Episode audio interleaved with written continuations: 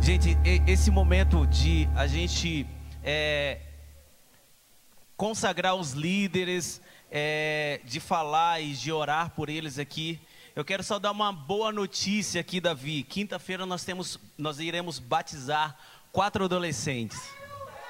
É, eu tô ligado.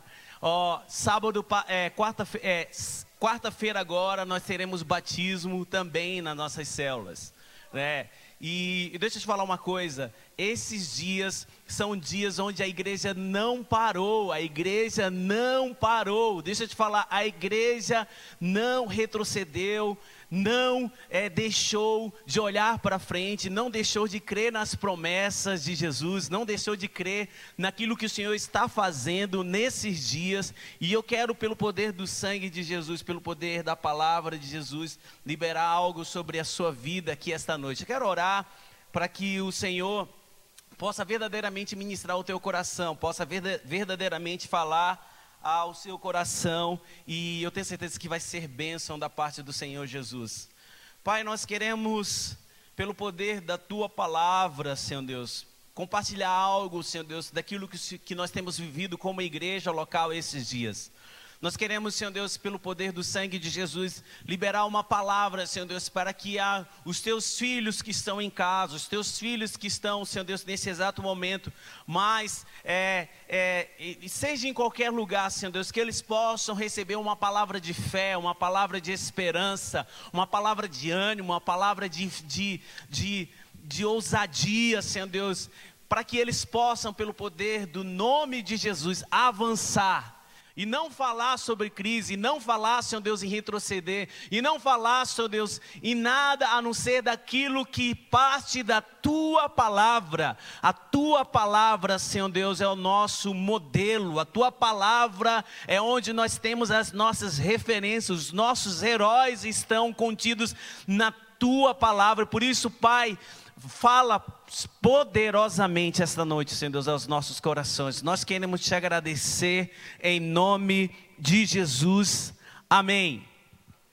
Quero dizer que a gente ficou muito feliz como igreja. Domingo nós voltamos como, como igreja no culto presencial. Nós tivemos quatro cultos, foi uma benção. Cultos, e eu quero desde já que você já se programe para que domingo agora nós teremos esses cultos e é um momento onde sexta-feira nós teremos o culto dos adolescentes, sábado o culto dos jovens, domingo as quatro celebrações. Então deixa eu te falar uma coisa, o seu lugar é na igreja. O seu lugar é adorando o nome de Jesus. O seu lugar é junto com os teus irmãos, os teus irmãos, homens e mulheres de Deus, cheios do Espírito Santo. Deixa eu te falar uma coisa. A, a igreja, hoje até a gente estava falando que a igreja é o lugar mais seguro. Aqui é higienizado, aqui é, é feito todos a, a precaução para que você, em nome de Jesus, então, é, os nossos cultos presenciais, domingo oito e meia é, 11 horas da manhã, domingo às 17 e às 19 e 30. Eu quero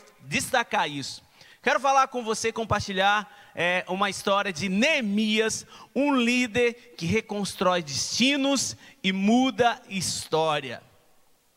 Neemias, um líder que reconstrói destinos e muda história. E eu quero desde já te incentivar e fazer com que no lugar de Neemias você possa colocar o seu nome. Que você possa colocar assim: eu também quero fazer história, eu quero passar pela minha geração, sendo usado por Jesus, sendo, sendo usado para a glória de Deus, porque muitas vezes nós lemos e parece algo distante. Deixa eu te falar uma coisa: aqui está o nome de Neemias, mas nesta geração, essa geração destes dias, é o seu nome, querido líder, que vai estar escrito. É o seu nome que vai estar, é, que, onde o Senhor vai estar te usando. Um líder que reconstrói destinos e muda a história. Neemias, capítulo 1, versículo de 1 a 10. Olha o que, que diz, se você puder projetar, é, pode colocar para mim, por gentileza, Palavras de Neemias, filho de Acalias, no mês de Quisleu, no vigésimo ano, enquanto eu estava na cidade de Suzã. Versículo 2: Anani, um dos meus irmãos, veio de Judá com alguns outros homens, e eu lhes perguntei acerca dos judeus que restaram. os sobreviventes do cativeiro e também sobre Jerusalém. Versículo 3. E eles responderam: aqueles que sobreviveram ao cativeiro e estão lá na província, passam por grande sofrimento e humilhação. O muro de Jerusalém foi derrubado e suas portas foram destruídas pelo fogo. Versículo 4. Versículo 4. Quando ouvi estas coisas, senti-me, sentei-me e chorei. Passei dias lamentando-me, jejuando e orando ao Deus dos céus. Versículo 5, pode ir passando. Então eu disse: Senhor, Deus dos céus, Deus grande e temível, fiel à aliança e misericordioso para os, com ti, para com os que te amam e obedecem aos teus mandamentos.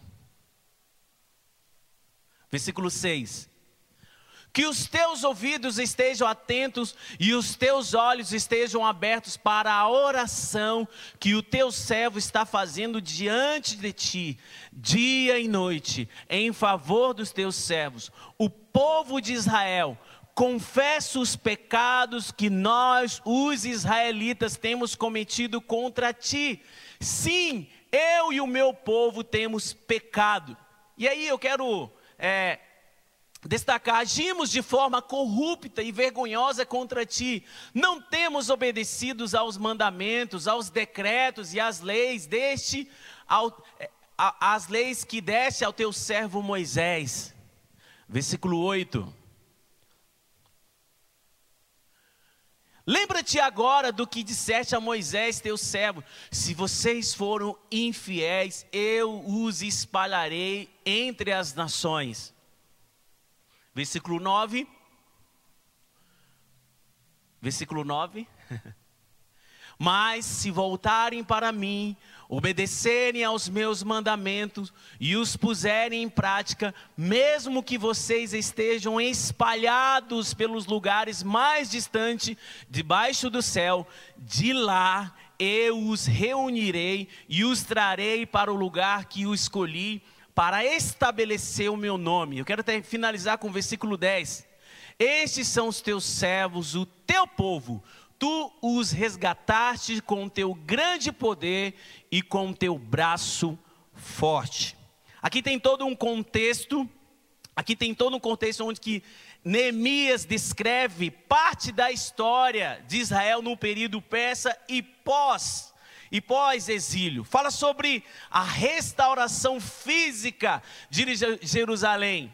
Trouxeram um relatório para Neemias de que lá em Jerusalém as coisas não estavam indo bem.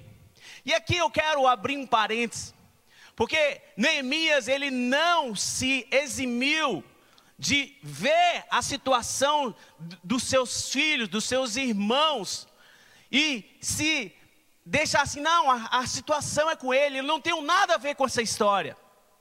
Muitas vezes, irmãos, nós estamos aqui, muitas, muitas coisas acontecem, nós estamos vivendo em um momento onde o Brasil está tão, tão cheio de histórias, e muitas vezes fala assim: ah, mas é uma situação com uma pessoa que eu não conheço, então essa história não tem a ver comigo. Deixa eu te falar, nós, como filhos de Deus, como homens e mulheres cheios do Espírito Santo, nós temos que chorar com os que choram, temos que se alegar com aqueles que se alegram, mas acima de tudo, nós temos que erguer uma bandeira e falar: eu faço parte de um exército, o exército de Jesus que leva a palavra de esperança e de salvação para todos aqueles que estão distantes do caminho do Senhor. Nós somos uma voz dessa geração. E Neemias, ele, ele preferiu falar assim: não, o sofrimento deles, a situação deles também é comigo. Muitas pessoas não se acham capazes de realizar algo para o Senhor, não se acham capazes de liderar. Será se é comigo? Às vezes eu desconfio que muitas vezes as pessoas Todas elas, se você perguntar, ela vai falar assim: Eu quero ser usado pelo, pelo Senhor, eu quero ser, ser verdadeiramente fazer algo. Mas muitas vezes nós nos assustamos com um compromisso, porque fazer algo, estar, ser protagonista de alguma situação, exige compromisso, exige dedicação, e não é diferente com as coisas do Senhor. Fomos chamados, meus irmãos, para ser sal da terra e luz deste mundo. Você não nasceu simplesmente para ver a vida passar, não. Nós somos chamados para ser sal e luz desse mundo. O sal traz sabor. Onde nós passamos, onde nós chegamos, onde nós saímos, as pessoas percebem. E é uma das coisas que tem chamado muitas vezes a nossa atenção, porque os, o, o, muitas vezes os é, não os discípulos, mas os religiosos não têm feito a diferença. Mas os verdadeiros discípulos de Jesus, aqueles que decidem verdadeiramente ser usados pelo Senhor, são aqueles que vão fazer a diferença. Deixa eu te falar outra coisa. Se você, você está derramado pela graça de Deus, e se o, e se o perdão de Deus foi derramado sobre a sua vida, e foi sim através de Jesus Cristo, você está qualificado para ser, usar, para ser usado por Deus e para servir a Jesus. Se você já passou por um novo nascimento, você sim será usado para a glória de Deus. E Neemias não foi diferente, Neemias foi copeiro de Astaxerxes e governador de Jerusalém. Foi o reconstrutor da cidade de Davi, a cidade que passou mais de um século debaixo de escombros. Ele, se levantou, ele levantou os muros da cidade em apenas 52 dias, apesar da escassez dos recursos do desânimo do povo e dos constantes ataques do inimigo.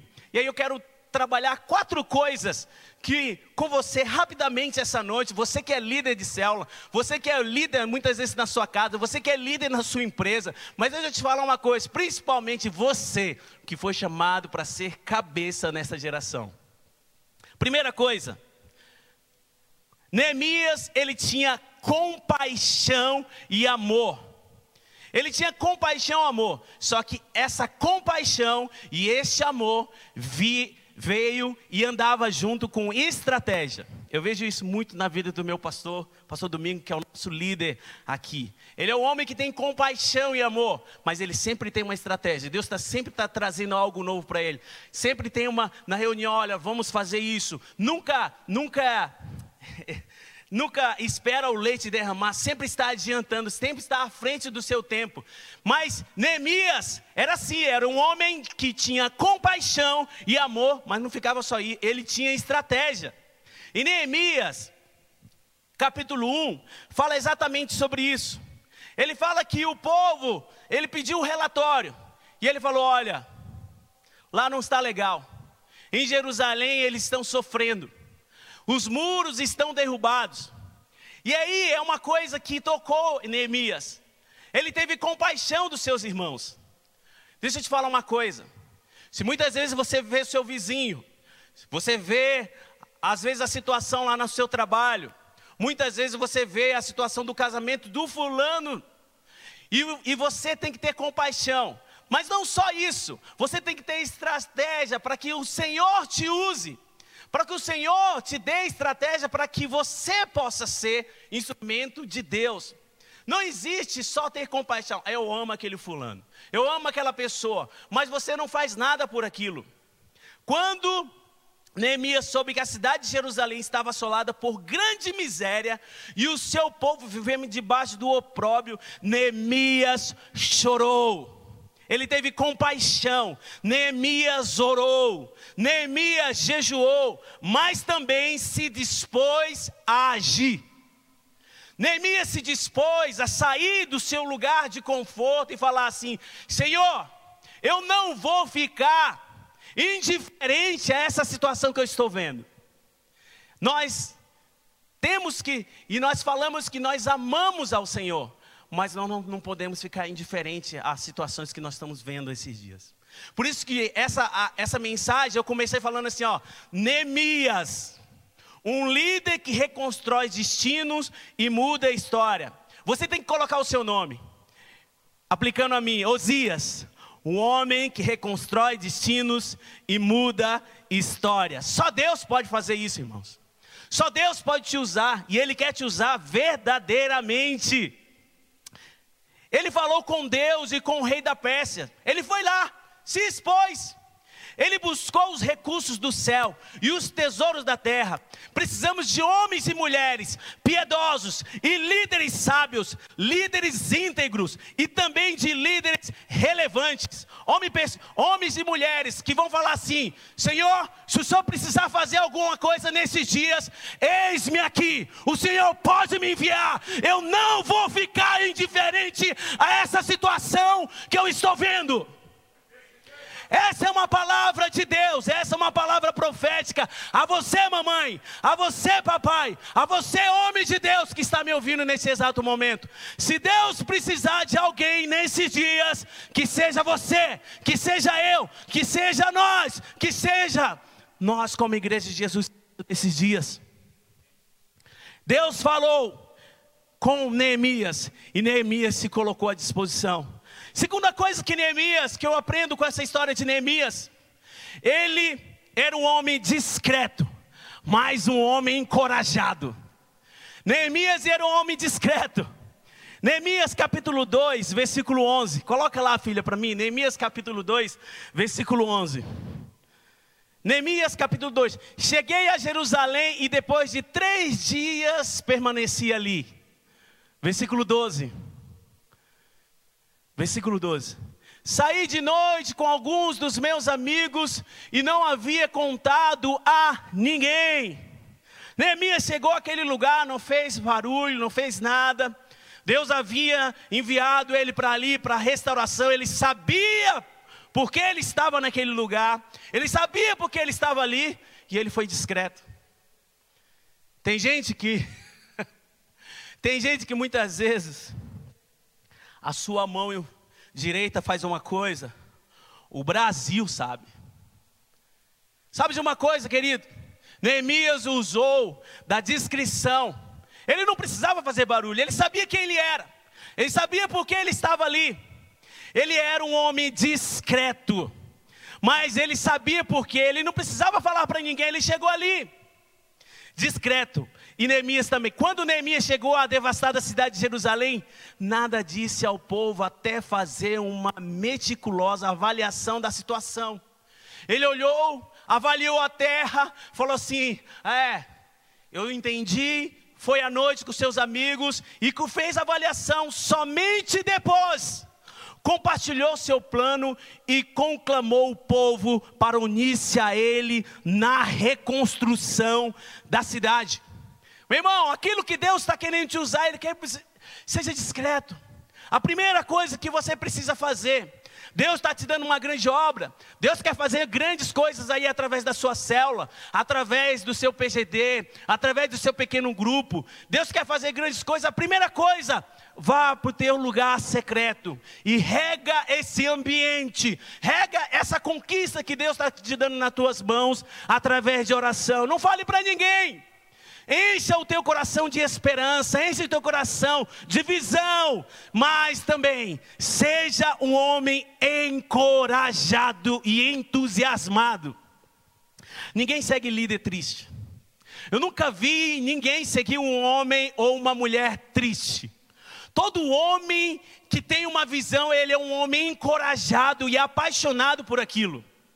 Todo homem que tem uma visão é um homem entusiasmado. A situação pode estar difícil, mas ele sempre tem coragem de ir além, de ir adiante. Deixa eu te falar uma coisa, aplicando de uma maneira, eu estou tentando aplicar isso de uma maneira prática. Às vezes você vai chegar na tua célula. Eu já fui em célula aqui, pastor Domingos. Muita, muitas vezes tinha uma, duas pessoas. Mas tinha uma, tinha uma pessoa lá que era o líder. Ele era uma pessoa encorajada. Muitas vezes, duas, três semanas depois, aquela célula tinha 15, tinha 20 pessoas. Era um líder que não desistia, era um líder que não olhava para as circunstâncias do momento, mas ele era uma pessoa encorajada.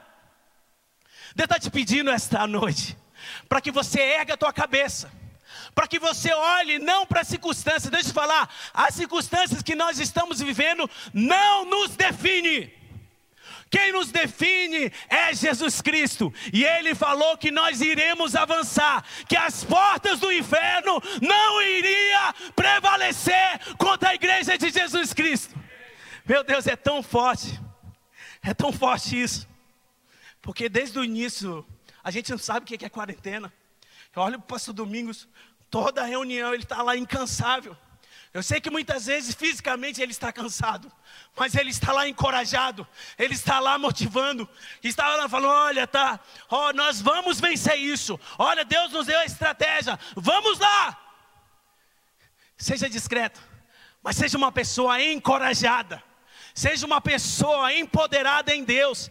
Tenha seus joelhos dobrados. Mas sabe de uma coisa? Deus está te dando um espírito de coragem, um espírito de ousadia, um espírito de olhar sempre para frente e jamais olhar para trás. Terceira coisa, Neemias, ele era um homem íntegro e exortador. Mais uma vez eu vejo a figura do pastor Domingos. Ele é um homem íntegro. Mas quando ele tem que exortar, ele exorta. Graças a Deus por isso, pastor Domingos. É uma coisa que é característica.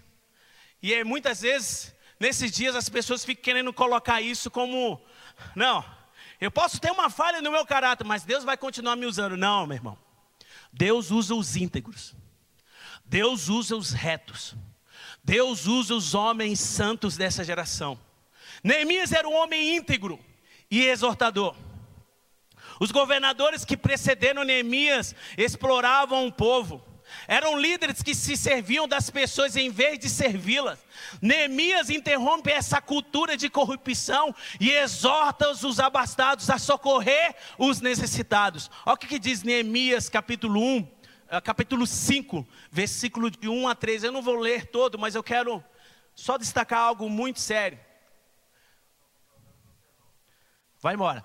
Ora, o povo, homens e mulheres, começou a reclamar muito dos seus irmãos judeus. Quem que estava falando o povo? Os próprios judeus que estavam lá naquele momento. Alguns diziam: Nós, nós, nossos filhos e nossas filhas somos numerosos. Precisamos de trigo para comer e continuar vivos. Versículo 3. Se coisa eu, eu, eu abro aqui minha Bíblia. Outros diziam: Tivemos que penhorar nossas terras nossas vinhas e nossas casas para conseguir trigo para matar a fome. Versículo 4. Olha o que, que diz no versículo 4. Olha que, que tamanha corrupção ele estava vivendo. E havia ainda outros que se diziam: tivemos que tomar dinheiro emprestado para pagar o imposto cobrado sobre as nossas terras e as nossas vizinhanças. Sabe o que ele estava dizendo, irmãos? Eles estão nos explorando. Aqueles que deveriam ser os nossos líderes, eles são os primeiros a nos explorar. Apesar de sermos do mesmo sangue dos nossos compatriotas e de nossos filhos serem tão bons quanto deles, ainda assim temos que, su que sujeitar os nossos filhos e as nossas filhas à escravidão. Ele estava escravidão, ele estava, ele estava escravizando seus próprios irmãos. Ele exortou Neemias chegou e falou assim: vocês estão errados. Vocês não podem fazer isso com seus próprios irmãos. Ele exortou com autoridade. Ele exerceu a autoridade que Deus tinha dado para ele. Só um homem com autoridade exerce um ambiente, chega num ambiente caótico e faz as coisas acontecer conforme o coração de Deus. Porque sua integridade era a base de sua liderança. A integridade era a base da liderança de Neemias, e isso deve ser a nossa também. Por temor a Deus, não usou seu posto de liderança para usufruir vantagens pessoais, mas para servir ao povo com abnegação. E falou assim: Não, eu vou servir a eles, eu vou servi-los. A vida do líder é a vida da sua liderança. A vida do líder é a vida da sua liderança. A integridade do líder é a base da autoridade para exortar seus liderados. Não adianta, meu irmão, você tem que ser íntegro para você exortar. Próximo e último tópico, penúltimo. Neemias, ele era um homem que de oração e trabalho. Irmãos, oração e trabalho. Oração e trabalho. Alguém ensinou e eu não sei quem foi, não foi desse púlpito, que tem muitas pessoas que acham que é só orar, irmãos. Você tem que subir ao monte, mas você também que tem que descer. Não é só estar lá no meio do mover, você tem que descer ao monte e trabalhar. Deus quer te moldar no ambiente de oração, no ambiente profético, mas Ele quer te usar no campo de batalha. Não é só isso. pastor Domingos sempre falava uma coisa que é verdade. Se o ministério fosse só o púlpito, né? Né, meu pastor? Quantos velórios nós fizemos na quarentena, meu irmão? Vários. Quantos velórios nós fomos, quantas visitas nós fizemos. Quando todos estavam falando, não saiam de casa, vocês têm que ficar em casa. Nós fomos lá, nós visitamos, nós amparamos, nós estivemos junto com as pessoas, isso é para a glória de Deus. A oração, meu irmão, a oração, Neemias foi um homem de oração e de ação. Orar e agir, orar e agir, ele orava e agia.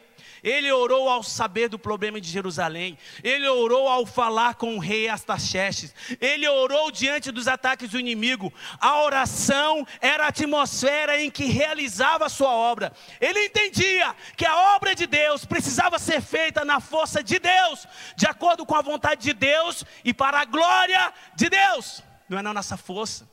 Uma célula, um ambiente profético, um ambiente de uma célula não tem que ser na nossa força, é na força do Senhor Jesus e no ambiente de oração. Quando você ora, na quarta-feira, na quinta-feira, no teu PGD, Deus simplesmente vai usar a sua vida para a glória dele.